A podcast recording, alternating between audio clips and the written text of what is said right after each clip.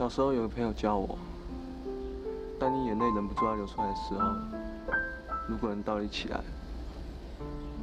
这样原本要流出来的泪就流不出来了。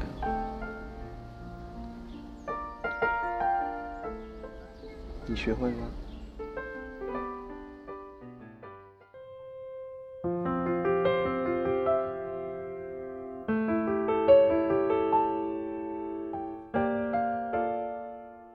大家好，我是因为不会倒立，所以只会哭泣的 Iris。大家好，我是即便会倒立，眼泪也止不住往下流的。别笑。你上一次是什么时候哭的？你是个爱哭的人吗？你会因为什么而哭？你觉得怎么哭才算最痛？你觉得哭丢人吗？什么样的场合可以哭？什么样的场合不可以哭呢？我这么爱哭，是不是说明我是一个控制不了情绪的人？我有时候挺讨厌爱哭的自己。你呢？怎么样才能控制住不哭？为什么要控制它呢？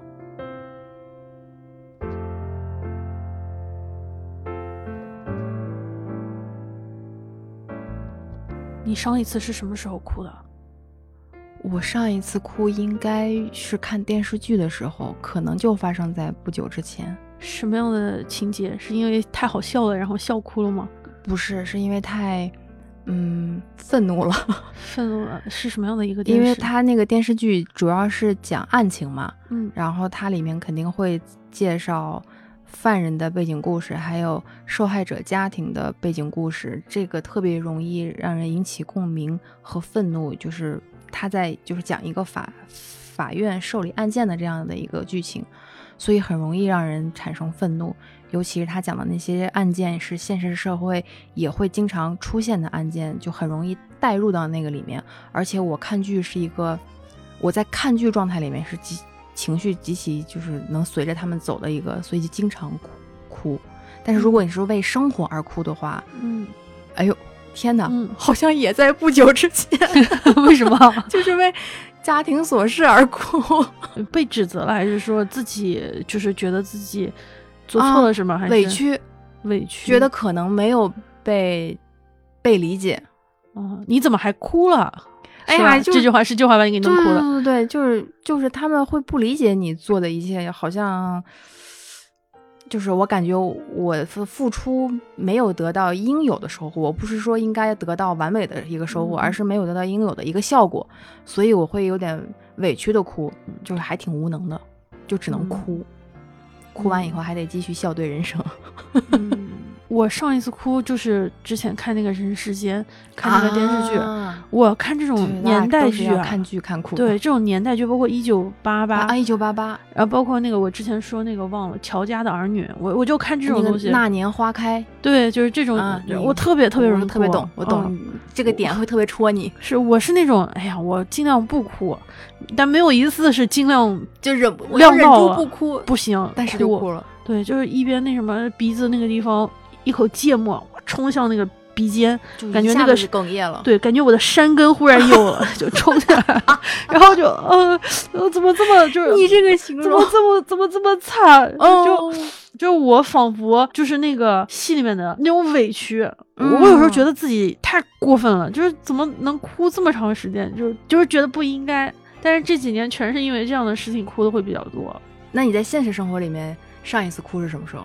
我前两年有一段时间生活状态不太好，嗯啊，然后那段时间可能就是我一直想喝牛奶，但是呢，我那段时间就坚持不买牛奶喝，我好像是在惩罚自己，然后，嗯，当时会觉得，嗯，不知道是，反正当时是一个特别的原因嘛，就跟自己故意跟自己较劲儿。然后有一天晚上我干活那段时间特别累，有天晚上干活干到十点多十一点多，我真的是一下憋不住了，我应该是好。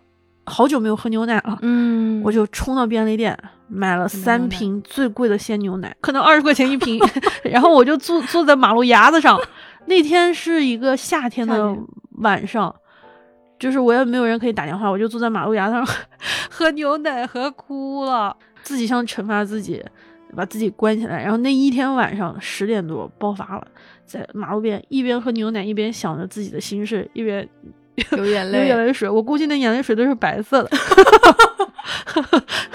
今路上竟有奇人流出白色眼泪，跟我们一起走进走进那个科学。就就那一刻不行，嗯，就是情绪就到那一刻了，就需要那一刻释放。对，但这个可能对于就是因为这是我自己的故事，我有它的背嗯。景知识，所以可能你知道，但可能听友不能理解，怎么能因为哇，我觉得这个就是换在每个人身上，他有他对他有不同的那个那个点情绪点，对他可能是因为今天遇到了连续让他不顺的事情，比如可能出门的时候落了东西了，然后到了到了某个地方，发现自己又又因为什么，这个也是一个情绪点攒到这儿，他可能就因为平平无奇的小事而情绪大爆发。对你让我印象记忆最深刻的一次哭，就是你说你迟到了，坐高铁没赶上，哎，结果你你明明就是知道你应该赶上，你却没有赶上，你就在地铁上 对放肆的大哭，完全不顾周围环境。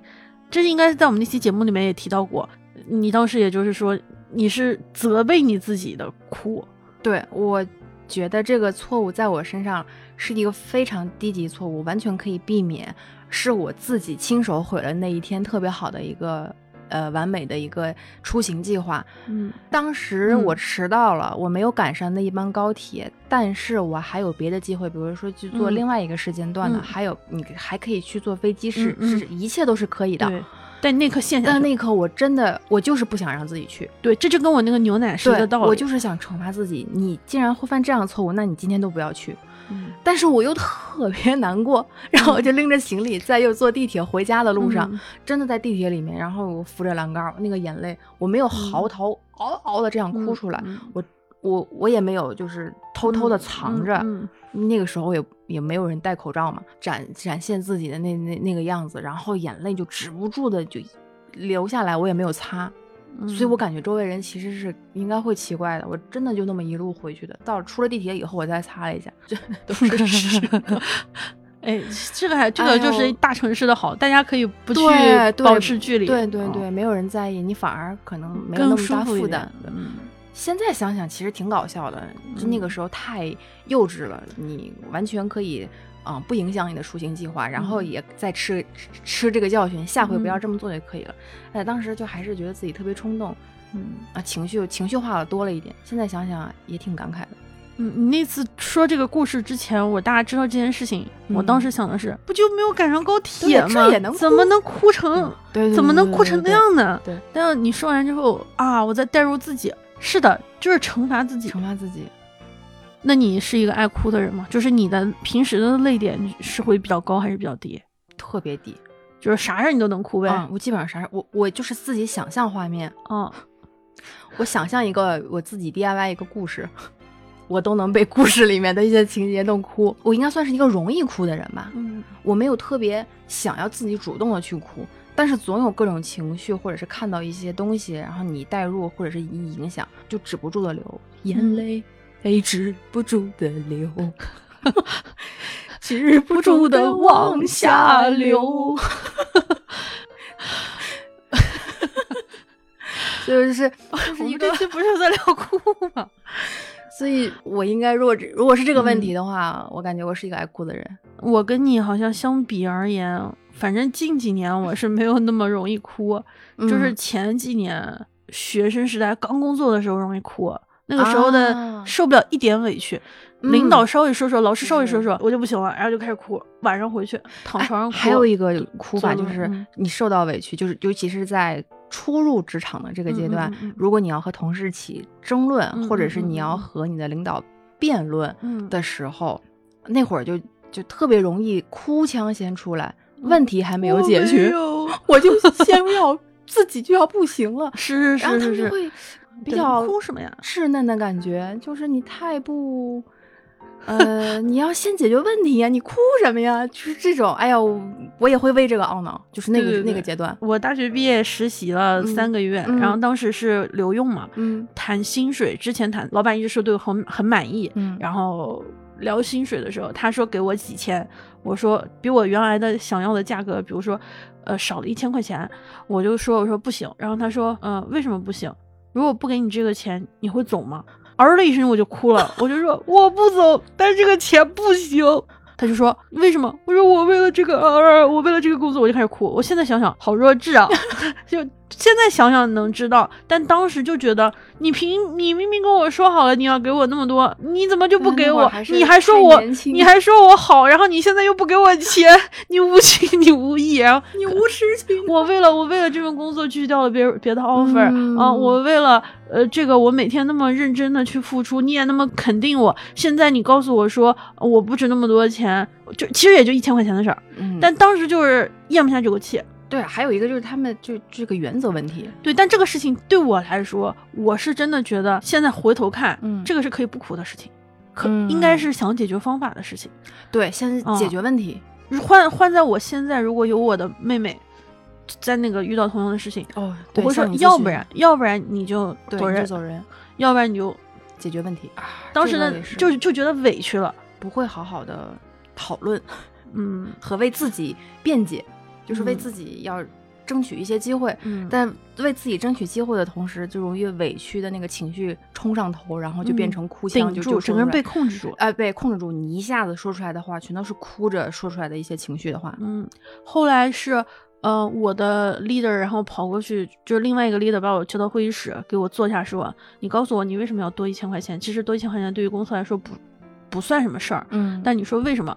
我说我为了那啥，我跑去学了啥，然后我为了这啥，我那什么，我现在每个月我我有我自己的开支，而且我当时你给我的承诺是是怎么样的？后来我那个 leader 说，他说如果你真的觉得这一千块钱对你来说很重要，嗯，其实我可以个人给你出，也没有多少钱，嗯，但是我现在如果给了你，你至少一年不能加薪，或者就是你现在不要这个一千块钱，你让我们再看一看。以后我觉得是他们的套路哎，然后我之后等到下一次评估的时候，我给你加起来，把你这一年就补上了。我相信你，就又给你画饼，又给你那啥画大饼。哎，我当时就答应了。你当后来好天真啊！后来过了三个月，不是就是开始正式的考核了嘛？嗯嗯嗯。然后我就说，我说你之前说这一次评估的时候可以，我先不拿，但是这一次他没说别的，他说那你觉得你达到了吗？我说我说我觉得。我说，我觉得我达到了。说完这句话，我就开始低头，开始系鞋带，眼泪就开始往鞋带上掉。但我但我那一次没有发泄出来。这件事情告诉我，哭没有任何用。那一千块钱后来也没加到，可能就是后来我就离职了。我我是没有经过太长时间。那那次真的还挺伤害，挺伤我心的。也不是缺那一千块钱，你看没有那一千块钱，后来我也活下来了。但是这个职场的那种。还是自己不足了。其实这种事情，对吧？公司那一方的小算盘真的挺多的，有时候防防不胜防。互联网公司反正还是会有一些可能，广告公司啊，就是那种他那种花里胡哨的企业文化的那种说法，真的很容易让人一时迷失，然后就当了那个 最便宜的廉价劳动力，是奉献了，然后你也人就走了。对，后来我找工作的时候，就是你给我这么多钱我就做，不给我这么多钱我就不做。对，这个当然是后来了。那当时哪知道就哭呀，委屈啊。但你现在想想，你的那个泪点好像是浮动的。对对，现在时高时低，谁在乎你那一千块钱？但是那时候不行，那时候觉得那一千块钱是对我整个人的认可。对，它不是钱，而是我的价值。嗯，现在想想，哇塞，那你要这么说，那可不，那可不爱哭嘛。就为了这么点事儿，在我的就是感觉里面，你呈现的一种氛围就是你不是一个，嗯，容易哭的人。我是说容易哭，而不是爱哭，就是容易。你不是一个容易哭的人，但是你会因为很多事情而哭。整体你是理性解决问题大于情绪上头，但是你会因为很多细小的点，或者是一些社会上的新闻画面，或者是影视剧啊什么巴拉巴拉一些东西。但是我感觉我就是那个爱哭的，爱哭的，嗯，也很容易哭的，嗯。但有的时候我又觉得自己挺冷漠的一个人。对，咱俩最大的不一样是，我是那种哭，我一定是嗷嗷的哭，就是大声的哭，哭完了我还要跟别人说我哭了，嗯。你是那种哭内伤七伤拳，哎呀，伤的就是五脏六腑，一口就反正就闷住闷着自己。我是哽咽的哭，哭不出来，全部都吞到自己肚子里，自己内伤好重啊。我们去看电影。嗯，你明明在哭，我发现你哭，我看了你，你还要假装不哭。啊！然后最搞笑的是，你发现了，对，而且你是看漫威的电影也能哭，我就想，漫威电影有什么好哭的？嗯，而且还要装，我的我的泪点很，还要装作没有哭，嗯，那我要不要表示假装我看到他哭了呢？要不我装作我没有看到他哭？哭。但你哭的就是真的不不是那种特我哭就是别大那种无声的那种哭，怎么哭对你来说是最痛的？委屈哭吧，就是被人、嗯被不理解的那种。不是说所有的委屈啊，就是可能你还是别人不理解你。嗯嗯，但是嗯我又后来一想，为什么要别人要理解你呢？谁能理解？谁能理解你呢？你有时候自己都不太能理解某一个时间段的你，嗯你要为什么要要求别人像你一样了解你自己呢？嗯嗯嗯，但是要是因为哭的原因，就是这么相对比较来说的话，还是我觉得委屈哭是一个比较难难过的点吧。我觉得这个可能跟成长的环境会有比较大的关系。有些人嗯他就是天生泪点很高，嗯，他也不太会哭，情绪他真的就是很稳定。嗯这也是就是二十五岁之后的我会觉得，哭除非是我需要，我知道我要发泄这个嗯情绪来了，但是我没有必要在别人面前哭，因为哭不能解决问题，是的，就跟别人发火也不能解决问题。但二十五岁之前，你比如说跟家里人，为了一些。我就我不是说嘛，就为了找对象、结婚、工作、嗯回老家嗯工作这种嗯事情，跟家里发生很多冲冲突。嗯以前就叫我就不回去，你为什么把我跟别人比？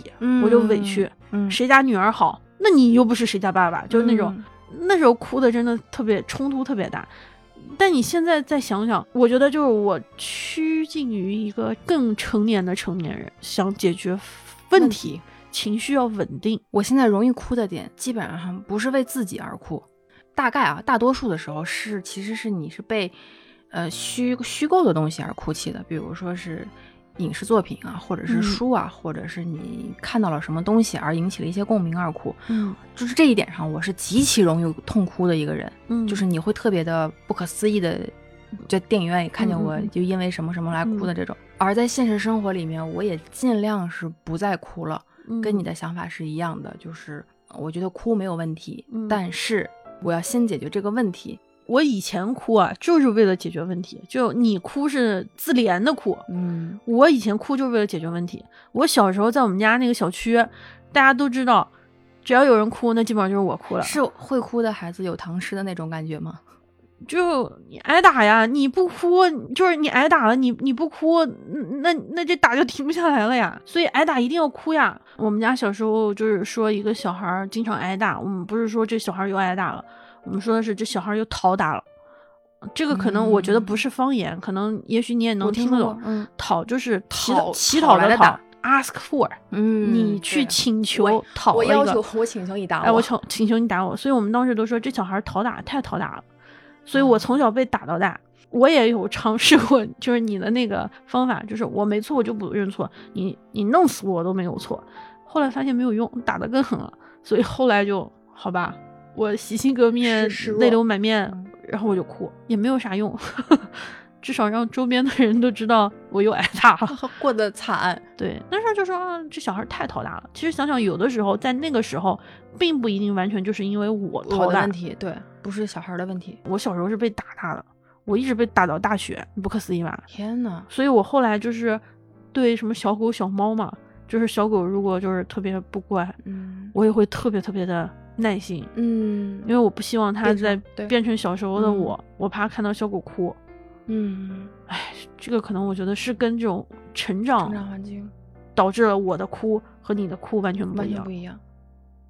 那个时候的我，就别人说，哎，你又哭了，好哭佬，我们那边叫好哭佬，嗯就爱哭鬼的意思。嗯我一点都不觉得不好意思，这个可能是性别吧。首先，我觉得是个女孩，哭了也没有没有没有关系，对吧？嗯我也不觉得丢人。但是逐渐的长大了，也是因为脸皮薄，所以容易哭，逐渐觉得哭有点丢人，你觉得哭丢人的点在哪儿呢？就会让别人会认为你是一个显示我很不能承压，显示我啊非常的敏感。嗯脆弱，嗯，易被打倒。嗯，还是上大学的时候，有一次去做志愿者，嗯，当时好多学校的大学生一起去做志愿者，其中当时秩序特别不好，带队的就是当地的一个老师就说：“你们不要说话了，谁谁谁谁谁谁。”然后点了大概十个人，单独拎出来，在几百个人面前罚站，站成一排。嗯其中的有的女孩就哭了，就被揪出来，她就哭了，没有这么丢人过。各大什么北京那个学院路的那个学校那么多学校的人，大家都要面子呀，就哭了。其中有一个男孩就没哭，一直就是微笑，但又不是特别轻浮的笑，但是好像是嗯，我知道我错了，但是我不会哭。后来我听别人说说他是什么学生会主席什么啊，我心里面那一刻我说，不愧是学生会主席，这个情绪啊，这个抗压能力真的是太厉害了。那一刻我觉得哭倒不是丢人，但我觉得不哭更好。嗯，之后所有的活动他都像没有事一样，很正常。而其他被批评的人在之后的所有的活动中都特别的低落。那刻我觉得哭真的没有用，反而会对你造成一个负面的低气压，把你身边的一圈都变成低气压。影响。这也是我觉得，嗯嗯，我之前会觉得哭不太好，就是哭对我自己的这种评价也不太好，然后让别人看我也不太好，然后对别人产生了也也是一个不好的一个一个一个一个反应，就是你身上永远是萦绕着一种特别丧的荡的那种情绪，然后动不动就哭的那种感觉，会让别人觉得特别有压力，特别有负担。当别人看见你哭的时候，一般人是会忍不住想来安抚你、劝劝阻你的，但是因为大家的能力不同，嗯，或者是不知道你具体发生了什么事情，然后导致他们安慰如果没有安慰到，没有让你立刻缓解的时候，也会让他们有压力，就是啊，我好像没有帮到你，我好像没有，嗯，让你停止哭泣，嗯嗯嗯，这个哭会让我就会变得。嗯，我一方面觉得自己还挺容易哭的，另一方面我又不想让别人注意到我哭，我就默默的哭完，默默的消化掉，然后一切都没有发生过，无没有没有任何事发生，无痕，对，就就过去了，然后继续该干嘛干嘛。看电影的时候的哭，我也会认为对别人有负担，这是因为你觉得公开的场合不可以哭，或者是。会给别人造成压力的情况下，不可以哭，对吗？嗯，首先我面对对方哭的时候，我心里特别着急，我干着急，然后我就拼命的想办法，能第一个冒出来意识，我先让你不哭，那我就开始想办法，怎么样才能有效的安抚你，能让你不哭。嗯，但这个产生这个这个不说你安抚别人，假如是你，你希望别人怎么去安慰你？还是假装看不见？还是说，哎呀，不哭了，不哭了？还是说？哭有什么用？就是那种反向的。希望是他陪着我不说话，让我把这一段哭完，然后再来问到底是什么原因。我最受不了的一种情况是，我可能当下真的控制不住在哭了，然后对方的人还说你还委屈上了。嗯，这个是是是我就是不太能接受的一一种方式。我又怕别人会这么认为，所以基本上我就是在没有公开的场合哭。你是会怕在公开的场合哭会让别人觉得你情绪不稳定吗？对，那情绪不稳定，好哭的人，好哭，情绪不稳定是一件什么坏事吗？如果说这个人没有情绪，这个人就不哭。我以前一直都是这样想的。社交媒体有好多那种成年人的崩溃片段，中间有好多就是那种，嗯，比如说突然哭了，嗯。啊，在地铁上的上班族一边流着眼泪，面无表情，一边还在吃着某一样东西，就这么哭。有的人在公交车上捧着一个蛋糕，我们喝牛奶还有 坐过高铁一样的那个心情，就就似乎好像，嗯，毫无征兆就哭了。但是那个又你又特别理解，好像是也是去年还是什么时候过年的时候，说有一个人打完车在那个出租车上。结果就哭了，因为他接到一个电话让他回去加班，他就忽然崩溃了。司机录下来了，司机就安慰他什么，但他还是忍不住会哭。那一刻我特别理解，我甚至完全不会觉得他控制不了情绪。对我就是觉得他情绪控制的哭，对我就觉得他情绪控制的太过了，太过了，所以他真的要太压抑、太隐忍了。后来我意识到这个，我为什么不能哭呢？我很怕这种观念，然后直接给你这个人就盖了一个戳。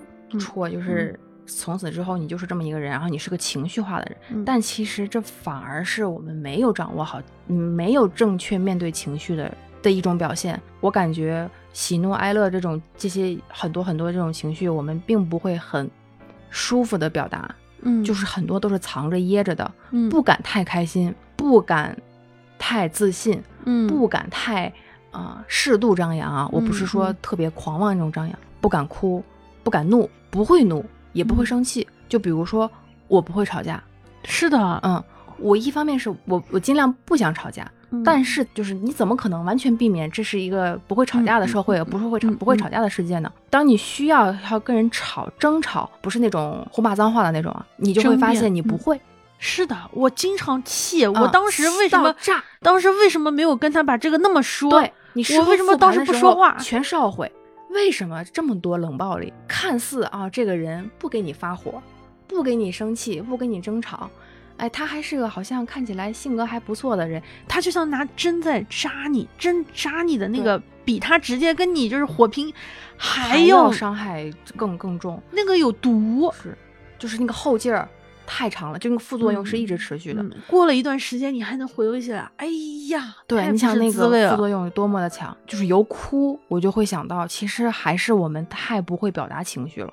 是嗯嗯，我觉得哭其实本身就是一种情绪而已，它不应该有什么负面的，它不应该是一个负面的词，就是它不应该是个缺点，就是好像这个人爱哭哭，哭就代表你无能不行不行。对，但就是人就是会愤怒，就是会不行，就是会委屈。你要有适当的、合理的发泄的渠道，你才能嗯保证你整个人，我们所说的，我们所期望的，我想做一个情绪稳定的人。情绪稳定的人不是说我不哭，我不笑，有哭有笑，而是要有一个很好的灾后重建能力，重建的，哎，对吧？要场域完整，场域完整，哎，对小杜鹃，谢谢哎你。就就是这真的个太重要了。嗯所以那会儿不是还有一个说法，呃，英文我忘了，好像也能嗯搜中文，应该能搜到，就是大概意思是说，女孩嗯可以自慰，嗯男孩也可以哭。嗯，就是很多时候男生男性是不允许被哭的男。人哭吧哭吧不是哎，罪对，所以就会有这样啊，就比如如果一个男儿有泪不轻弹，所以，所以一个很怪的现象就是，我们俩是嗯女生的这个女性的身份，嗯感觉说哭是非常理所当然的事情，但是好像两个男的聊哭，就好像不应该，不是应该，大老爷们儿哭啥呀？对，不应不应该，哭把我的肩膀借给你哭。但其实很多案件嘛，哦我，我比较喜欢看案件的分析和嗯嗯嗯，这样的一个复盘的这样的嗯文章，我会观察到有好多案件里面的施害方，嗯他们除了别的原因啊，嗯就比如说可能是缺陷呀、或者是成长环境啊，还是怎么着，嗯他本身就是一个分不清嗯自己嗯喜怒哀乐的人，他不会表达情绪啊。我又联想起我小的时候的家庭氛围，嗯还有邻居的，嗯嗯叔叔阿姨家的那种吵起来的，或者是各种暴力形式、冷暴力形式的那种，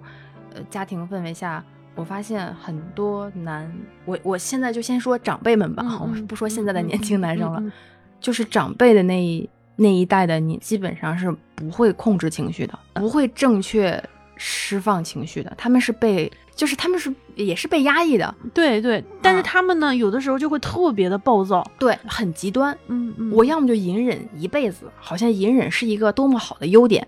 我好像还没看过我爸哭，你看过你爸哭吗？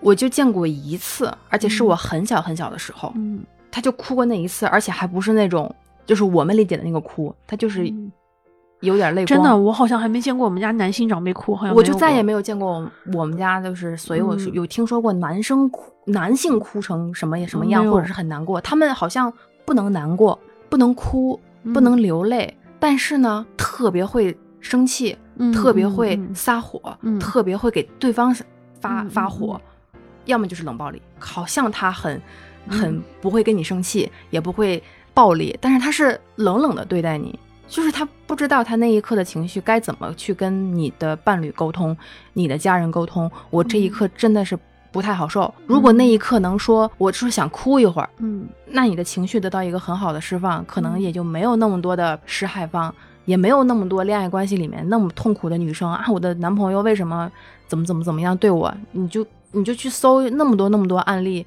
发现男生为什么要这样对我的时候，都很多都是男生自以为自己的情绪是稳定的，但其实根本不是。这个东西装不了，你你嗯始终心里是有那个，你没有一个渠道把它放出去，嗯你就是会憋着，你憋得你胸口闷、鼻子闷、口腔闷、脑子闷，你整个人有一种说不出来的能量要炸开。如果这个能量不通过某种方式把它给宣泄掉，就是好像某种能量守恒，它就会变成对某种伤害。嗯，而且对哭有反作用排斥的，就比如说我们也会意识到，嗯，哭并没有什么用，没有什么，就除了情绪，对它可能解也是一种嗯就是长期的潜移默化的对我们的影响。我们之前受到的对待哭的这种情绪处理就没有得到一个很好的处理。比如说，我之前是看《情绪勒索》那本书吧，嗯嗯他是说到你在路上走着，当你还是个小孩子的时候，你跌倒了，嗯，然后疼，所以你会哭。那么哭之后，他会有两种方案，就是两种情况吧。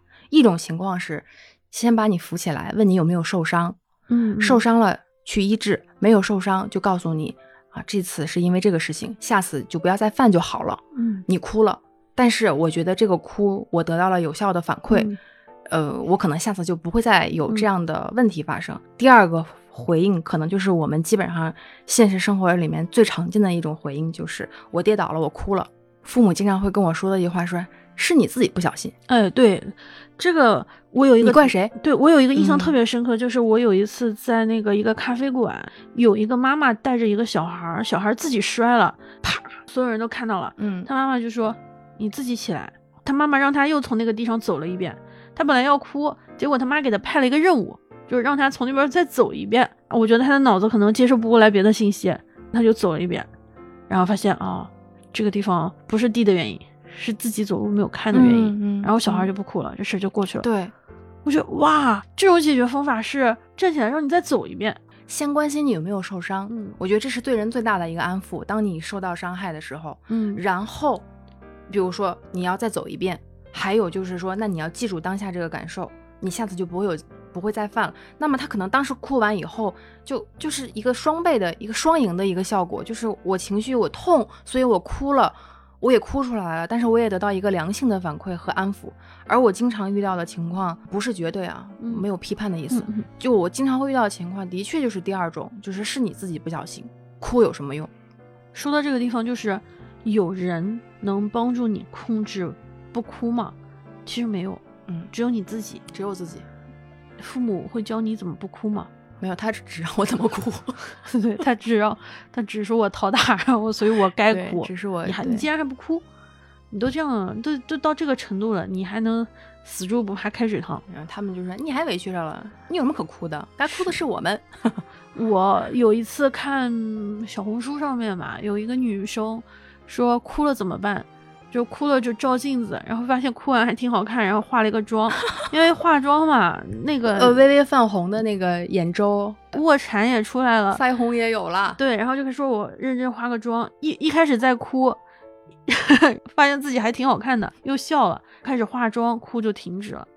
那一刻我觉得啊，就是要找一件事情嗯，去做，我承认那一刻我哭了，嗯，然后我也有办法，或者是我会想方设法让自己在从那个哭的阶段过渡走。嗯比如说转移注意力啊，或者是想想想通一点点啊，就就比如说像化个妆啊，或者是你干嘛干嘛，嗯转移掉那个情绪。但我觉得没有必要，一定，嗯一定啊，就不是、就是一定要所有的事情都要忍着不哭。，对，哭其实是可以控制的。嗯，我有一次接了那个睫毛，然后我我就想 啊，我一哭我的仙子毛就掉了。那个仙子毛就是那个某一种假睫毛，嗯嗯，我的我的 你就忍住不哭了仙子毛就掉了，好贵啊，一个好好多钱呢，不不能，因为你一哭它它就会容易戳，掉，它整个那个假睫毛就。会扭扭在哎一起，然后就觉得不能哭了今天这个妆好几十块钱的，我我经常又会说，哎呀，今天看根据看什么电影再考虑化什么妆吧。如果这个嗯电影是特别催泪的那种，那我今天就不嗯化妆了，哦 不然我的妆就脱了。当你想到你一哭哇几十块钱没有了，那一刻好像也可以忍一忍。真的要想哭，哎呀，去他的什么假睫毛，该哭还是得哭。对啊，你该释放还是要释放。这个释放嗯不是让你无脑释放啊，嗯，或者是有有打扰到别人那种释放，而是真的是你要学学会科学的释放情绪、释放压力。呃，会哭，对，就是为什么要控制他呢？控制他只是把一些不必要的东西给他对控制住。我们控制的是想不想让哭占了上风，而影响了之后要干的事情。我们还是先想的是，我哭了，但是我要先解决问题。嗯，我们其实咱俩说的控制，其实这样的控制，并不是让你捂着嘴，捂着嘴嗯别哭。嗯，问题就在这儿，就是我俩说的挺好的，适当的哭，控制的哭，但自己哭的时候根本控制不住。控制不住所有的啊一切，今天说的你所有的话，没看我前两天还在哭吗？你刚刚眼睛都红了，嗯，我就是就说到咱俩之前的那个，你说就是原生家庭牛奶呀、原生家庭的那些事情的时候，我就有点就是又又回来了那种情绪。我之前哭还给你拍照，我说哇，你看两个，咱俩还打电，话哭，我我每我打电话一般都给你笑傻笑吧，，你还打电话哭呢。我给你打电话哭，嗯然后我也在电话里哭，然后咱俩在电话，你在说什么？你不要哭，你不能这样。你 不，你你听我哭，你先别说，你等我哭一会儿，你听我哭一会儿，你想哭的话，就靠在我肩膀上了。哎，这个真的很有用，就是真的，我觉得哭，然后嗯有人能抱一下你，哎呀，嗯那个胜过人跟人的这种肢体的这个温度的传递，传递。的确是抱一下，然后拍拍你肩，膀靠在我肩膀。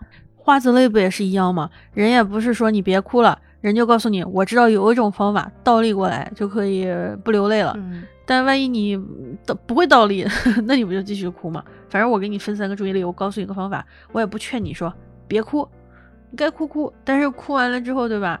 嗯对，我们得记着该哭哭完以后有一个解决这个的方法，这个不能无休无止的，你一直哭，那就变成就沉溺在一个情绪里面。对对对，沉溺在一个情绪里面，可才嗯有可能会出现啊，你这个人会不会是有一点情绪不太好控制，或者嗯你情绪不够稳定的一个人？对啊，但是我觉得我容易哭，或者是容易容易泪目啊，就现在嗯说、啊泪目了泪目了，会因为很多因素会触、嗯触动你就哭起来。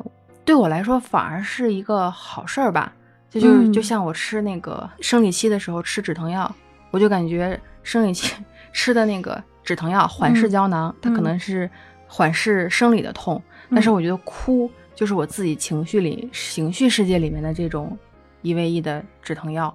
嗯它是一种缓释的，能够慢慢的平复我的。我知道我之后在我未来的生生活里面，我还会遇到所谓的委屈，所谓的愤怒不理解、愤怒，嗯可能你还会因为以后层出不穷的各种影视作品啊、社会新闻啊，不管是让你感动的还是生气的，你都会止不住的泪流。我哭过了，但我还不能逃避，我还得嗯面对这个现实，还得继续下去。知道我那一刻哭过就可以了，但我需要那一刻的止痛药。当我哭的时候，当我觉得自己不被别人理解的时候，当我明明什么结果被人冤枉的时候，当我开始怀疑自己的双引号的价值的时候，嗯。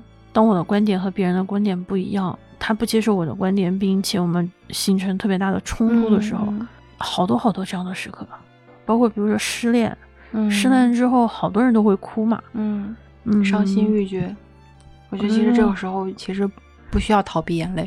就是你，因为你跟一个人在一起那么长时间，种种的事情他会浮上心头。嗯。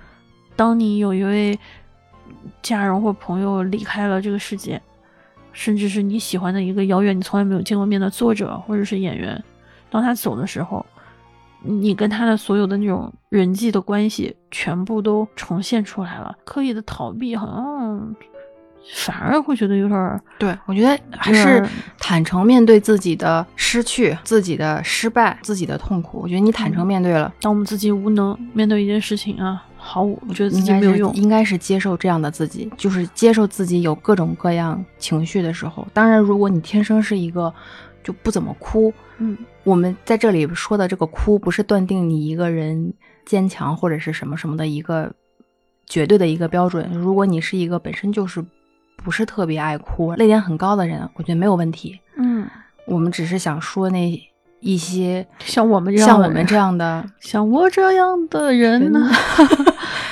嗯，不要刻意的逃避眼泪。但是记记得啊，哭完了之后，把那个哭完的纸啊，还是得收拾收拾给丢掉，还是得洗把脸，生活生活还是要继续的，对，洗把眼，洗把对洗洗把把脸，生活还得继续，不是吗？那我们就是笑着结束这一期节目的，对，我们是开笑着开始，笑着开始，笑着结束，然后聊哭。笑着 笑着结束，没错，everything will be okay, just Just okay. okay